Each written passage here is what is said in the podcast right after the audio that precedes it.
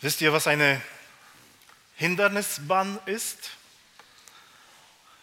Es gibt in der Leichtathletik auch so eine Disziplin, einen Hindernislauf, ja, wo, man, wo einige Leute einfach laufen eine gewisse Strecke und müssen über solche Stangen springen dabei. Ja. Aber eine Hindernisbahn ist eigentlich das, was das Militär nutzt oder auch die Feuerwehr. Es sind mehrere Hindernisse auf einer bestimmten Strecke. Ja? Mal muss man durch eine Grube laufen, mal muss man über eine Wand klettern, man muss mal ja, über solche Zäune klettern, dann muss man wieder unter dem Stacheldraht kriechen und alles Mögliche. Man muss diese Hindernisse überwinden und am Ende am Ziel ankommen. Ähm, das Militär übt das, um in einem Sturm auch voranzukommen, nicht durch jede Mauer sich aufhalten zu lassen. Die Feuerwehr übt das, um in Krisensituationen, in Notsituationen, wo Menschenleben gerettet werden sollen, dass sie auch wirklich dahin kommen, wo diese Hilfe gebraucht wird.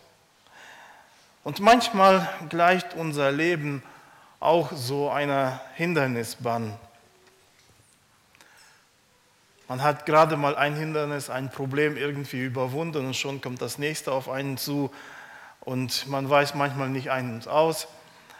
Und manche Leute geben auf und sagen, lassen es sein. Manche kämpfen aber weiter. Und wisst ihr, unser Glauben oder unser geistliches Leben hat auch immer wieder neue Hindernisse. Und um eine um Hindernisse geht es auch in unserem heutigen Text. Wir sind im Alten Testament, im Buch Esra und heute geht es um das Kapitel 4. Eine kurze Wiederholung vielleicht, das Buch Esra und Nehemiah, das eigentlich ein Buch zusammen ist, es beschreibt die Geschichte Israel nach dem babylonischen Exil von 539 vor Christus bis ungefähr 400 vor Christus. Es ist eine lange Zeitspanne, die in diesen Büchern beschrieben wird. Ja, Israel wurde ja, wie wir auch heute gehört haben, auserwählt, wurde in das Land Kanaan geführt, weil Gott dieses Land den Israeliten geben wollte. Aber leider hat Israel immer wieder sich von Gott abgesagt, beziehungsweise haben immer wieder noch andere Götzen dazu gestellt. Trotzdem, dass sie ihren Tempel hatten, haben sie andere Götter gedient und in den schlimmsten Zeiten war der Tempel sogar ganz verschlossen. Manchmal wurde in den Tempel sogar fremde Götzenbilder reingestellt. Gott musste das Volk strafen.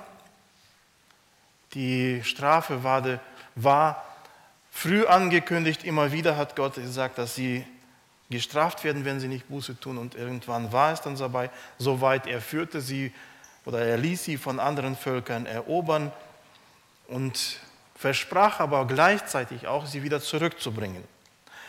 Und so war es dann auch im Kapitel 1, lesen wir davon, dass der persische König Kyros einen Befehl gegeben hat, dass alle Israeliten, die in seinem Reich wohnen, nach Jerusalem zurückkehren dürfen.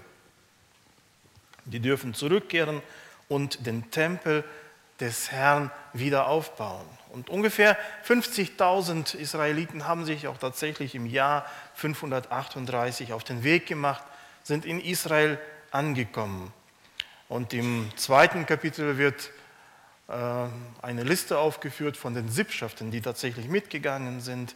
Im Kapitel 3 haben wir gelesen, wie der Opferaltar wieder aufgebaut wurde, wie der Gottesdienst wieder angefangen ist und auch bei der letzten Predigt über Esra, dass der Tempelbau angefangen hat.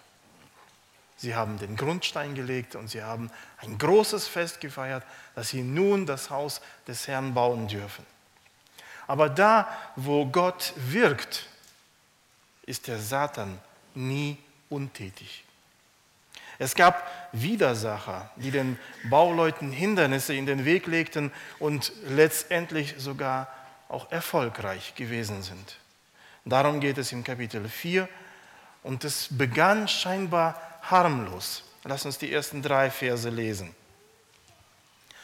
Als aber die Widersacher Judas und Benjamis hörten, dass die Kinder der Wegführung dem Herrn, dem Gott Israels, den Tempel bauten, da kamen sie zu Zerubabel und zu den Familienhäuptern und sprachen, wir wollen mit euch bauen, denn wir wollen euren Gott suchen, gleich wie ihr. Opfern wir ihm nicht seit der Zeit Asad Hadons, des Königs von Assyrien, der uns hierher gebracht hat? Aber Zerubabel und Jeschua und die übrigen Familienhäupter Israels antworteten ihnen, es geziemt sich nicht, dass wir und dass ihr und wir miteinander das Haus unseres Gottes bauen, sondern wir allein wollen dem Herrn, dem Gott Israels bauen, wie es uns der König Kyros, der König von Persien, geboten hat. Nun, wenn man die Zusammenhänge nicht kennt, dann scheint die Haltung der Juden hier irgendwie unlogisch. Sie wollen den Tempel aufbauen, das ist ein großes Bauwerk. Es ist nicht nur das Gebäude, wo das Allerheiligste ist, sondern es ist auch die Vorhalle davor, das sind die Kammern für die Priester, da ist der innere Vorhof, da ist der Platz für den ähm, Opferaltar, da sind noch weitere Gebäude, die dazu gehören. Es ist zur Zeit Jesu war es ein sehr großer ähm, Gebäudekomplex. Damals hatten sie es zwar kleiner gebaut und doch war es eine große Aufgabe für sie. Es ist viel Arbeit hier und hier kommen Helfer, wollen mit anpacken und sie sagen nein. Warum lehnen sie die Hilfe ab? Was waren das eigentlich für Menschen? Vergessen wir nicht, ja, am Anfang des Kapitels heißt es, es waren die Widersacher, Judas und Benjamins. Es waren die Gegner. Wir erinnern uns, oder wir haben ja erwähnt, dass Gott das Volk gestraft hat. Nach dem König Salomo hat sich ja das Reich Israel geteilt in ein Nordreich und Südreich. Das Nordreich ist leider sofort stark in den Götzendienst abgefallen. Und das wurde schon früher, noch bevor Juda weggeführt wurde, erobert von den Assyrern. Und die assyrischen Könige, die haben also im Jahr 722 vor Christus ist Samaria eingenommen worden und sie sind weggeführt worden. Die assyrischen Könige und die babylonische später auch, sie hatten eine bestimmte Politik.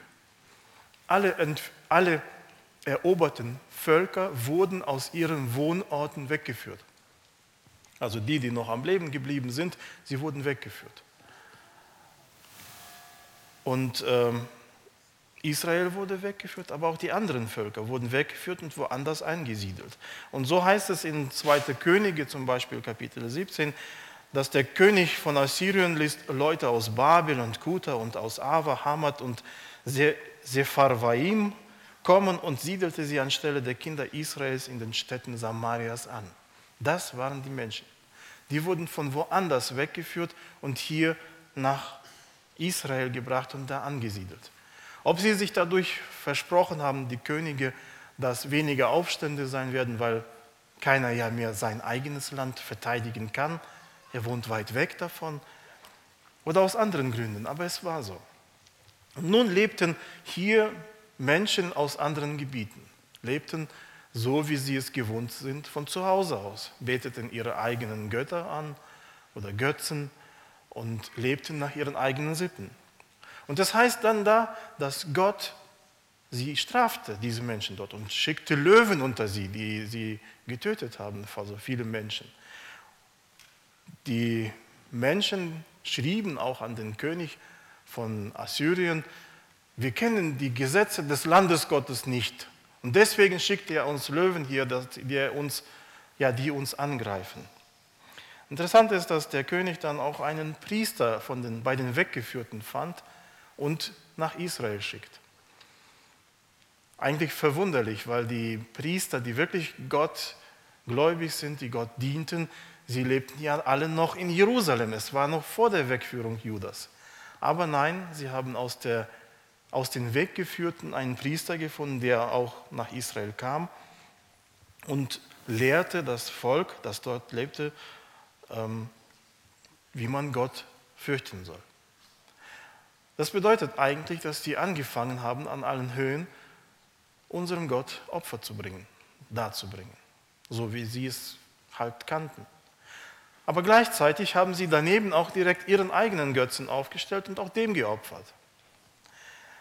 Das ist eigentlich ein, eine Sache, die sich nicht verträgt. Wenn man unseren Gott ehren will und im Alten Testament einfach nur aufmacht, das Kapitel, wo die Gebote aufgeschrieben sind, was steht am Anfang? Ich bin der Herr, dein Gott. Du sollst keine Götter neben mir haben. Es verträgt sich nicht, wenn man Gott ehrt, noch andere Götter zu ehren. Und diese Völker waren aber so. Sie lebten so, wie sie es gewohnt sind aus ihren eigenen Ortschaften, wo sie hergekommen sind und beteten aber auch noch Gott Israels an. Und diese kommen her und wollen mit den Israeliten zusammen das Haus Gottes bauen. Es würde bedeuten, sie würden zusammen mit ihnen ehren, aber auch das Alte genauso weiterführen.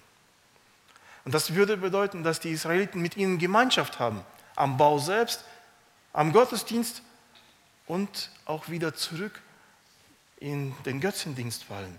Und hier finde ich es schön, dass die Ältesten von Juda da ein, ähm, eine klare Grenze gezogen haben und haben auch wirklich gesagt, nein, das geht nicht. Wir können nicht mit euch zusammenbauen. Das ziemt sich nicht. Das, das ist nicht in Ordnung vor unserem Gott. Wir können unsere Kulturen nicht miteinander vermischen.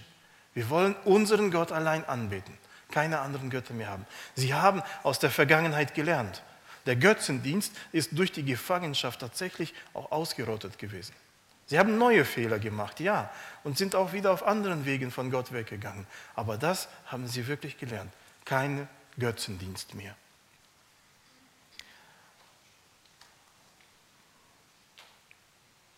Die Taktik des Vermischens.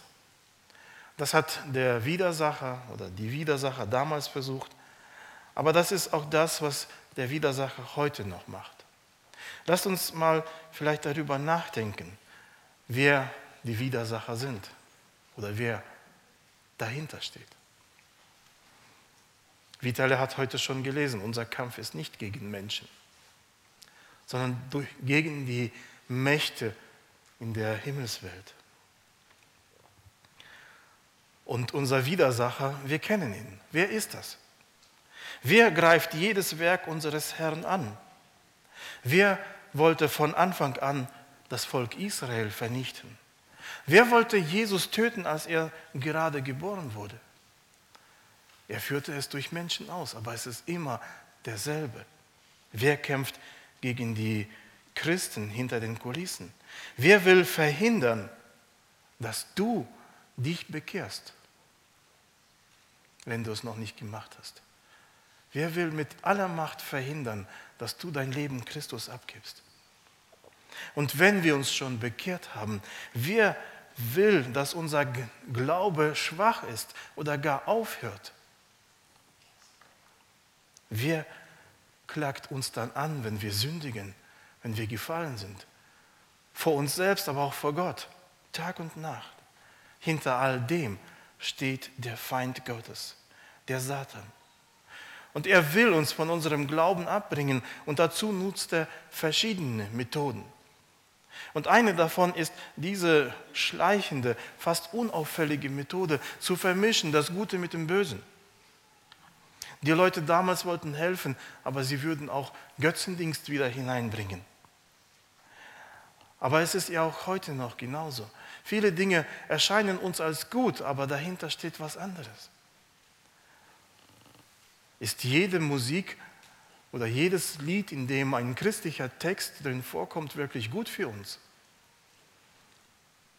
Oder sind da der Rhythmus und die Melodie, die uns eigentlich unseren Geist zumachen, dass wir das Wort Gottes erst gar nicht hören, das in diesem Text vielleicht steht? Ist in jedem Film, wo Gott erwähnt wird oder gezeigt, äh, von ihm gesprochen wird, wirklich ein guter Film für uns. Es ist eine Vermischungstaktik. Es gibt spirituelle Praktiken, wo man Gott verherrlichen will, aber in Wirklichkeit versetzt man sich da in einen Trance. Ist alles, was scheinbar gut ist, wirklich von Gott? Lasst uns darauf achten, dass wir uns von angeblich guten Praktiken nicht von Gott entfernen lassen. Dass er uns, dass der Widersacher, der eigentlich uns von Gott wegführen will, nicht durch schmeichelhafte Dinge uns wegführt. Wisst ihr, der Widersacher kann sogar als ein Engel des Lichts erscheinen und wirklich ja sehr fromm tun. Wir wollen doch nur Gott anbeten, wir wollen doch nur ihm die Ehre geben und in Wirklichkeit geht es um ganz andere Dinge. Es ist das Ziel des Widersachers, uns von unserem Glauben abzubringen. Damals hat diese Taktik des Vermischens nicht funktioniert. Der Bau geht weiter, aber haben die Widersacher aufgegeben? Nein, weil der Widersacher nicht aufgibt. Lass uns weiterlesen, Verse 4 und 5. Da suchte das Volk im Land, die Hände des Volkes Juda schlaff zu machen und sie vom Bauen abzuschrecken. Und sie warben Ratgeber gegen sie an, um ihr Vorhaben zu verhindern, solange Kyros, der König von Persien, lebte, bis Darius, der König von Persien, zur Regierung kam. Überall da, wo Menschen von Herzen Gott dienen wollen, werden sie auf Widerstand stoßen. Es ist noch nicht gleich Verfolgung. Die Widersacher damals hatten ja auch noch nicht das Recht, irgendwie mit Gewalt gegen diesen Bau von dem Tempel vorzugehen. Sie suchten nach anderen Möglichkeiten, vielleicht sich über die zu erheben, vielleicht mit böser Nachrede oder mit anderen Dingen. Und sie haben sogar Ratgeber angeworben, die ihnen helfen, ja, ihnen raten, wie sie den Baum, Bau zu, zum Stillstand bringen können.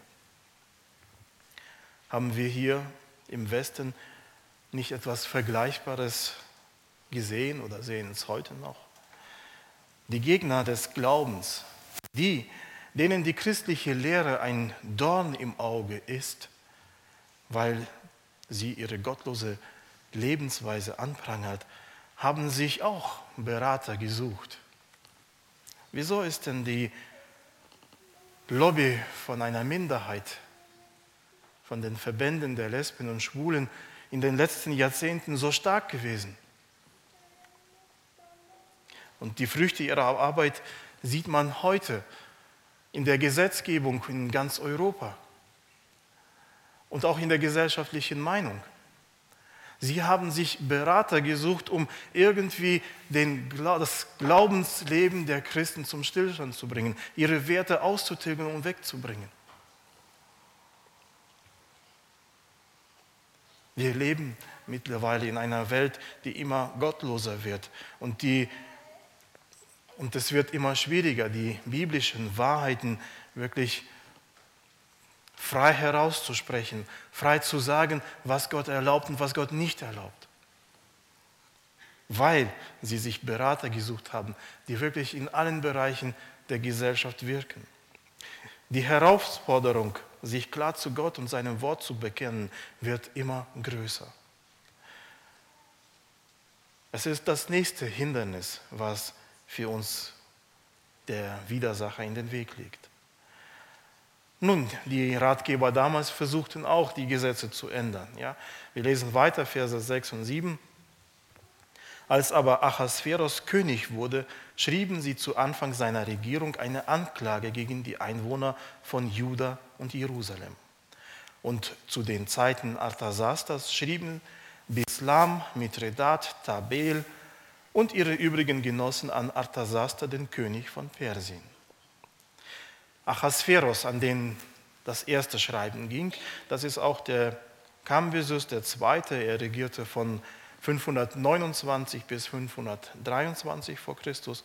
Und scheinbar war diese Anklage, die sie geschrieben haben, ohne Erfolg geblieben, weil keine Reaktion für uns beschrieben wird. Aber sie haben es nicht aufgegeben. Entschuldigung. Und als der nächste König dann kam, schrieben sie direkt den nächsten Brief. Das war dieser Arthasasta. Er regierte nur eine kurze Zeit, einige Monate in den Jahren 523 bis 522 vor Christus. Aber er war den Juden nicht so wohlgesonnen. Lass uns diese Briefe mal lesen. Für die, die das äh, aus der eigenen Bibel mitlesen wollen, das ist Verse 11 bis 16. Deine Knechte, die Männer jenseits des Stroms und so weiter. Es sei dem König zur Kenntnis gebracht, dass die Juden, die von dir zu uns heraufgezogen waren und nach Jerusalem gekommen sind, nun die aufrührerische Stadt und böse Stadt wieder aufbauen wollen und dass sie die Mauern vollenden und die Grundfesten ausbessern wollen. So sei nun dem König zur Kenntnis gebracht, dass wenn diese Stadt wieder aufgebaut wird und die Mauern vollendet werden, sie keine Steuern, weder Zoll noch Wegegeld mehr geben und so das königliche Einkommen schmälern werden.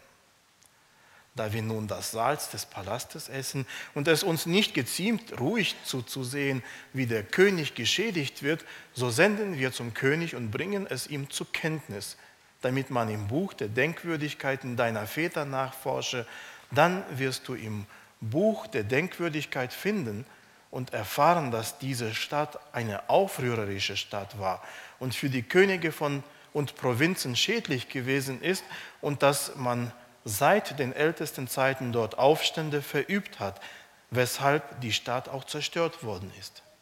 Wir machen also dem König darauf aufmerksam, dass wenn die Stadt wieder aufgebaut wird, wieder aufgebaut wird und ihre Mauern vollendet werden, dir aus diesem Grund kein Teil jenseits des Stromes mehr verbleiben wird.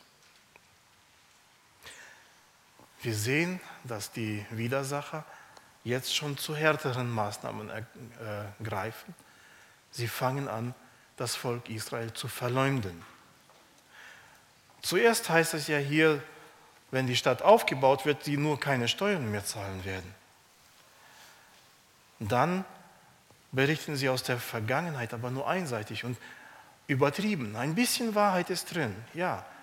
Der letzte König von Israel hat sich gegen Babylon aufgelehnt, aber ansonsten gab es da keine Aufrühre in Jerusalem.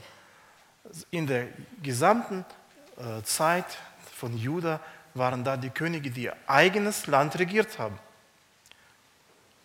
In der babylonischen Zeit gab es ja einmal, dass der letzte König von Israel aufständig geworden ist, der schon eigentlich unter der Herrschaft Babylons war. Davor haben sie nur ihr eigenes Land verteidigt. Aber es wird hier anders dargestellt. Sie sind ganz böse, sie rühren sich auf, die kommen dagegen an. Und schließlich sagen sie, wenn sie die Stadt aufgebaut haben, werden sie das ganze Gebiet vom Euphratstrom für sich beanspruchen. Du hast dann hier alles verloren. Und das ist ein sehr großes Gebiet. Das ist nicht nur Juda. So eine Verleumdung. Das ist auch eine Taktik des Widersachers.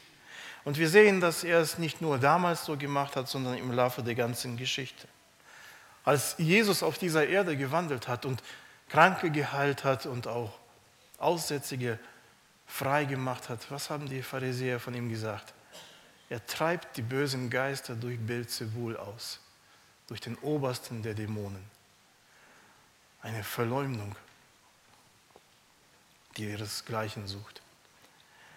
Und auch später, die Apostel wurden verleumdet und in der im Laufe der gesamten Christenheit sehen wir das. Wir sehen, wie Petrus darauf reagiert oder was er uns rät, bei so etwas zu machen. Ja. 1. Petrus Kapitel 2, Vers 12.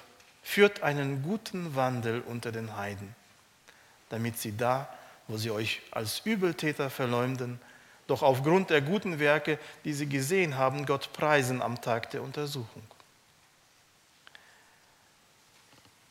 Das ist unsere Reaktion darauf, wie Petrus uns sagt. Im Laufe der Geschichten wurden Christen immer wieder verleumdet. Besonders in den Ländern mit autoritären Regimen, die antichristlich eingestellt waren oder sind, geschieht es heute noch. Und einige von uns durften das sogar auch noch erleben. Was hat man nicht alles über die Baptisten nachgesagt in Russland, in der ehemaligen Sowjetunion?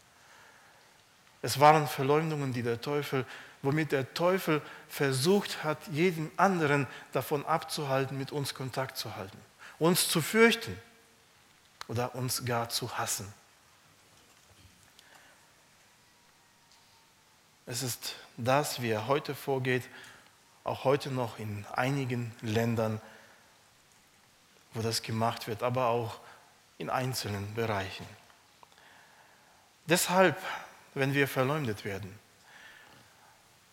dürfen wir eins nicht vergessen. Jesus wurde verleumdet. Er wurde verfolgt. Und er hat gesagt, wir werden es auch, um seines Namens willen. Was hat er gesagt, wenn wir leiden um seines Namens willen? Was tun, sollen wir tun? Weinen und klagen? Nein, freut euch, denn ihr werdet im Himmel ein großes Erbe empfangen. Und als Petrus schrieb, dass wir trotz der Verleumdung gute Werke tun sollen, hat er nicht gesagt, dass sie dann aufhören werden, euch zu verleumden. Nein, die anderen werden es feststellen, dass wir Gutes getan haben, ein gutes Zeugnis gegeben haben. Wann?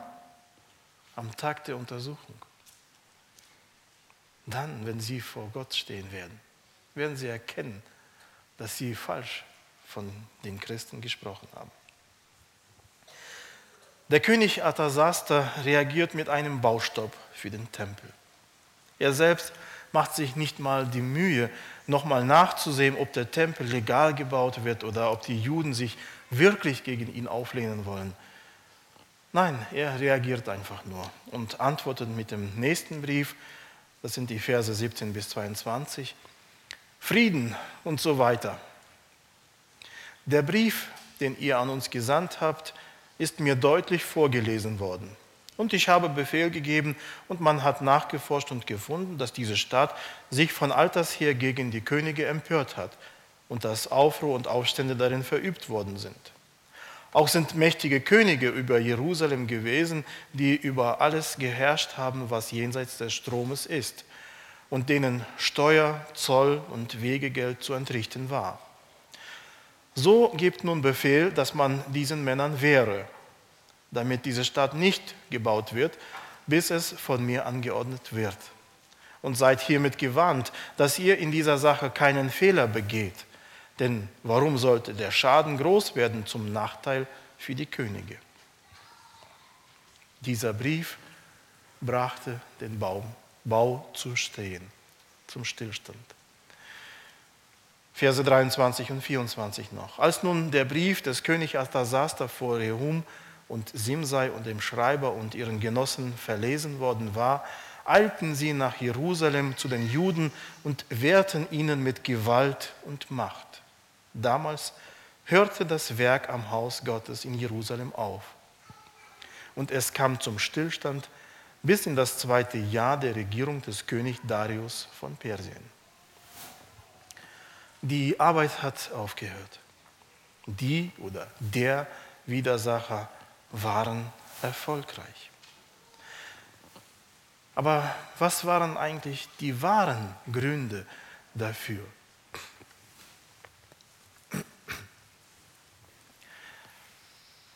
Zum Teil war es auch, denke ich, Ermüdung.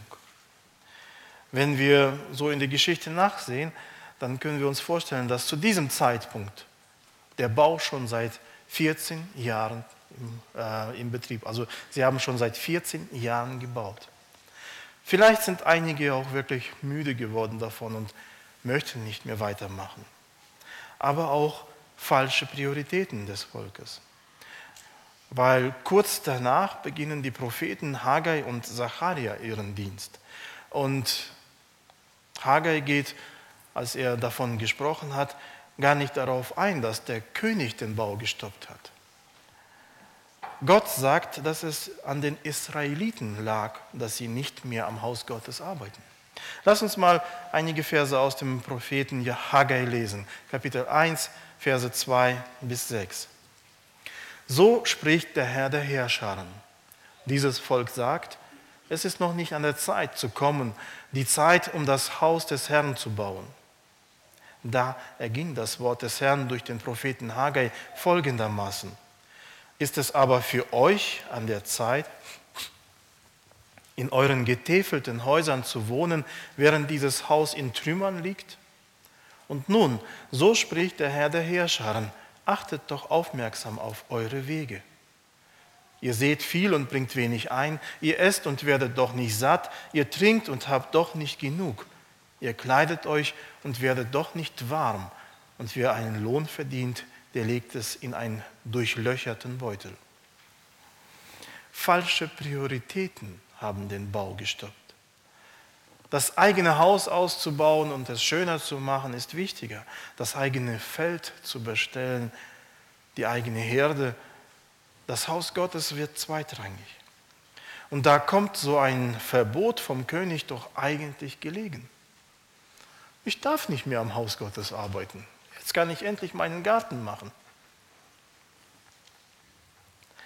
Man kommt nicht mal auf die Idee, dem König zu schreiben, dass sie, sie auf den Befehl der persischen Könige sogar bauen. Nein, sie ergeben sich ganz einfach. Klar sind sie Leute mit Macht gekommen und haben ihnen gewährt, aber vielleicht mal selbst einen Brief zu verfassen und zu schreiben, dass der persische König es erlaubt hat, sogar befohlen hat, da kommt keiner auf die Idee. Wie ist das mit unserem Glauben heute bestellt? Was ist für uns wichtig? Mal eine Frage so provokativ. Kam der Lockdown letztes Jahr für uns vielleicht auch gelegen? Ich muss zugeben, dass die Entschleunigung in den ersten Wochen mir auch gefallen hat. Aber was war danach? Sind wir froh darüber gewesen, dass einige Dienste oder Verpflichtungen plötzlich entfallen sind? Oder haben wir uns in dieser Zeit sogar gewöhnt daran, mehr Zeit für unseren Garten, für unser Haus, für unsere Hobbys, für unsere Arbeit zu haben? Vielleicht gefällt es manchen am Sonntag jetzt erstmal auszuschlafen und dann vielleicht den Livestream einzuschalten anstatt hier in, der Gemeinschaft dabei zu sein und sich auch selbst wieder einzubringen. Wieder die Dienste aufzunehmen, die wir gemacht haben, die liegen geblieben sind. Oder war es uns bequem gewesen, dass die Regierung ja verboten hat, uns oft zu treffen? Ich sage nicht, dass wir protestieren sollen oder dass wir uns auflehnen sollen. Aber da, wo es wieder Möglichkeiten gibt, dass wir wieder zurückkommen und wieder daran arbeiten. Was meint ihr? Hat Gott damals den Tempel in Jerusalem gebraucht? Hatte er sonst keinen Platz zum Schlafen oder keinen Ort zum Wohnen? Worum ging es ihm damals? Gott liebt uns Menschen. Und deswegen wollte er damals, dass die Menschen in die Gemeinschaft mit ihm kommen, dass sie für ihn da sind und bauen. Warum? Weil er sie reich beschenken wollte. Er wollte ihnen Gutes tun dadurch. Er wollte ihnen nicht ihre Zeit wegnehmen, nicht ihr Geld wegnehmen, ihre Habe wegnehmen. Nein, er wollte sie noch viel reicher beschenken. Die Menschen brauchen Gott. Und genauso ist es auch heute. Gott will, dass wir mit ihm leben, dass wir ihm dienen, nicht damit er uns unsere Zeit raubt, nicht damit er uns vielleicht unsere Kraft raubt. Umgekehrt, in, im Gottesdienst, wenn wir ihm unser Leben ihm zur Verfügung stellen, was macht er damit? Er bereichert es doch. Er schenkt uns Freude, die wir sonst nirgendwo finden können. Er will, dass unser Glaube wächst, dass wir auf ihn ausgerichtet sind. Und das Schöne daran ist, wir müssen es nicht mal aus eigener Kraft machen. Kein Dienst für den Herrn aus eigener Kraft wird Erfolg haben. Aber er will uns die Kraft geben. Er will in uns und durch uns wirken in dieser Welt. Und es liegt an uns, dass wir es ihm wirklich ermöglichen. Dass wir ihm erlauben, unsere Prioritäten wieder in die richtige Reihenfolge zu stellen. Es liegt an uns, da wo wir vielleicht ja, müde geworden sind und keine Lust mehr haben, darüber Buße zu tun und aufs Neue aufzustellen, dass wir uns ihm zur Verfügung stellen und dieses Hindernis aus dem Weg räumen, nicht einfach nur überwinden. Lass uns zusammenfassen, was wir in diesem Kapitel gelernt haben. Der Widersacher bemüht sich, so viele Hindernisse wie möglich für unseren Glauben in den Weg zu legen. So dass unser Leben auch schon fast wie eine Hindernisbahn aussieht. Doch haben wir einen, der stärker ist als der Widersacher. Jesus sagte, ich habe die Welt überwunden. Und er ist auf unserer Seite. Und mit seiner Hilfe können wir erkennen, wenn scheinbar gute Dinge uns von Gott entfernen wollen.